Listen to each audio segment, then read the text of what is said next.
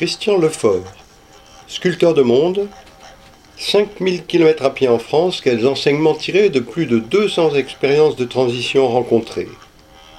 Une adaptation radiophonique de ma conférence gesticulée.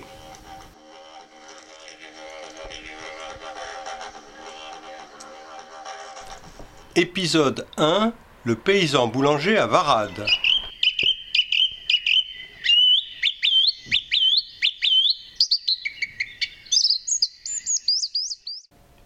Mai 2016. Je quitte mon domicile à Paris à pied pour un très grand périple.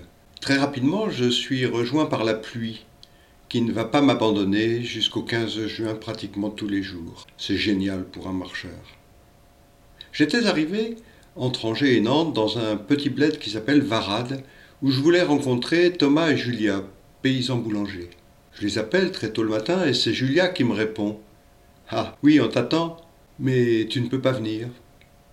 Comment ça, je ne peux pas venir?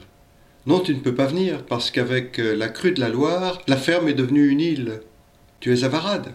Si tu y restes jusqu'à l'heure du déjeuner, mon fils est à l'école à Varade. Je vais aller le chercher, en bateau. Ainsi dit, ainsi fait, à l'heure du déjeuner, je monte dans la barque avec Julia et son fils, et nous arrivons bientôt à la ferme où Thomas m'accueille. Bonjour. Eh bien, tu vois, tu viens de passer sur les prairies inondées fort heureusement, regarde de l'autre côté de l'eau, il y a les champs qui, eux, ne sont pas inondés où je fais pousser mes céréales. Alors bien sûr, pas n'importe quelles céréales, ce sont d'anciennes céréales dont je garde chaque année un, un, lot de graines, parce que je ne veux absolument pas dépendre de l'industrie agroalimentaire qui fournit des graines de mort, puisqu'elles ne sont pas capables de produire, de reproduire des graines qu'on peut replanter par la suite. Et puis tu vois, dans ce bâtiment, viens avec moi, euh, il y a les silos, les silos que j'ai fait moi-même. Et puis le moulin que j'ai fait moi-même aussi. Enfin, je ne savais pas vraiment le faire, donc je suis allé dans un atelier dans la Drôme, oh, c'est pas tout près d'ici, mais où il y a des gens qui sont là pour nous aider à bâtir, à construire, à développer ce, qui correspond à notre projet. Et puis, ben, si nous continuons, tu vois, il y a le four qui était déjà là, que j'ai remis en état et où je fais de la boulange euh, deux jours par semaine. Je produis six catégories de pain différentes. Et ensuite, euh, avec Julia, on les vend. Alors, on les vend dans les AMAP, on les vend euh, dans des boutiques bio, sur des marchés. Et puis, il y a des gens qui viennent tous les vendredis ici. Oh, ce qui est vraiment génial, c'est que pratiquement 90% euh, de nos ventes sont faites sur commande, ce qui assure quand même une sacrée sécurité. Voilà, je t'ai montré l'installation, viens, nous allons déjeuner maintenant.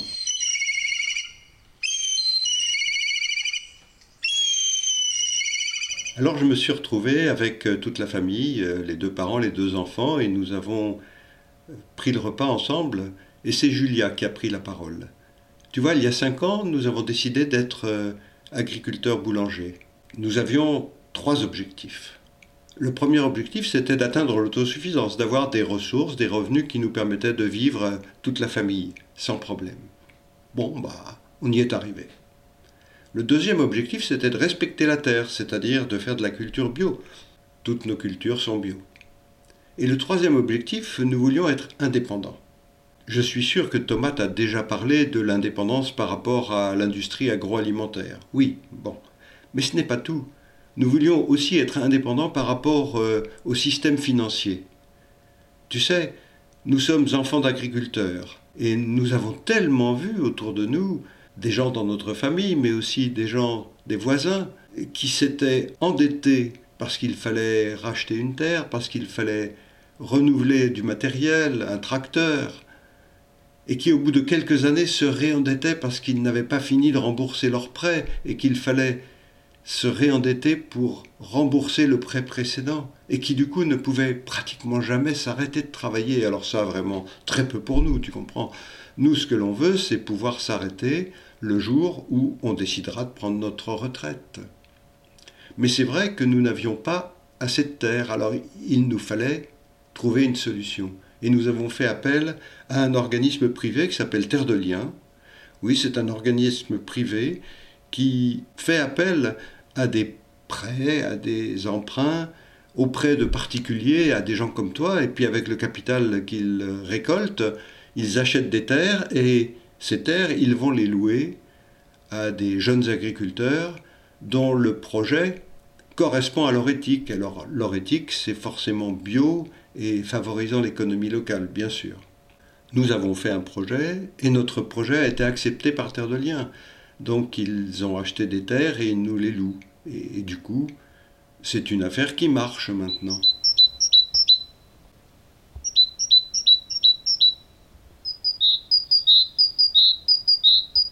Le repas terminé, Julia reprend la parole. Je pense que Thomas ne t'a pas tout montré. Tiens, regarde derrière cette porte, qu'est-ce que tu vois? Bah, j'ai l'impression de voir une sorte de laboratoire. C'est ça, c'est tout à fait ça. C'est un laboratoire. C'est un laboratoire qui permet à ma sœur, qui est elle aussi agricultrice et qui fait pousser ses céréales, de faire des pâtes. Alors bien entendu, il faut passer par la phase farine. Et pourquoi ne pas utiliser le moulin qu'a préparé Thomas? Il ne l'utilise pas tous les jours, bien sûr. Et c'est ce qui s'est passé après avoir discuté avec nous. Ma sœur euh, vient utiliser avec ses graines le moulin de Thomas, et puis ensuite, avec la farine, elle fait des pâtes dans ce laboratoire. Je me mets à réfléchir et je me dis, bah, finalement, il s'agit là d'une mise en commun d'outils de production un peu comme ce que l'on voit apparaître dans des espaces de travail partagés. Bah, d'une certaine manière, c'est un peu comme un espace de travail partagé familial. Oui, sauf que quelques mois plus tard, lorsque je les rappelle pour faire le point, Thomas me dit Ah, mais tu sais pas ce qui s'est passé? Deux mois après ton passage, on a fait connaissance avec un, un agriculteur qui voulait lui aussi devenir paysan boulanger. Il a des terres dans la région, mais il n'avait pas l'installation. Alors que ce soit le moulin ou le four, je ne m'en sers pas tous les jours, loin de là. Et même en rajoutant le temps pris sur les moulins par euh, ma belle-sœur, il reste encore plusieurs jours par semaine. Alors voilà, il est venu, il s'est installé, il, habite maintenant dans la ferme et il utilise l'ensemble du système. Et là, je me dis, ah ben oui, effectivement, maintenant c'est devenu un espace de travail partagé avec mise en commun de la quasi-totalité des outils de production.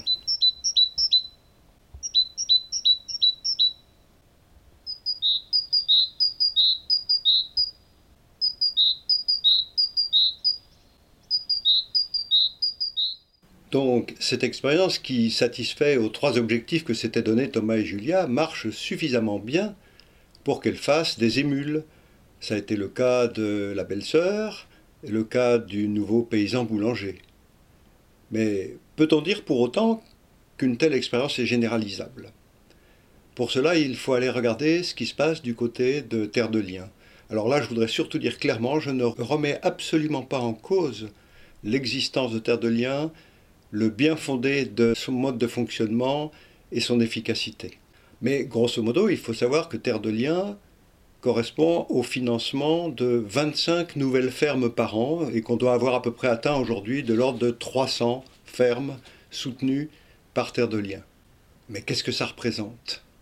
Bien, Ça représente un dix millième de l'ensemble des surfaces cultivées en France. Un dix millième, c'est-à-dire c'est quelque chose qui est très marginal. Je sais bien qu'il y a deux ou trois autres organismes comme Terre de Liens en France, mais plutôt plus petits encore. Donc on peut vraiment dire que c'est quelque chose qui fonctionne bien, mais c'est quelque chose qui reste très marginal, donc il ne faut pas se leurrer et se dire que dans le contexte actuel, une expérience comme celle de Thomas et Julia est généralisable. Pour qu'il y ait une généralisation, il faudra qu'il y ait une remise en cause radicale des objectifs des systèmes de l'agro-industrie et du système financier du système bancaire dominant. Voilà. Donc après ce moment super passé avec la famille de Thomas et Julia, j'ai repris le bateau avec Julia pour rejoindre la terre ferme et pour poursuivre mon périple.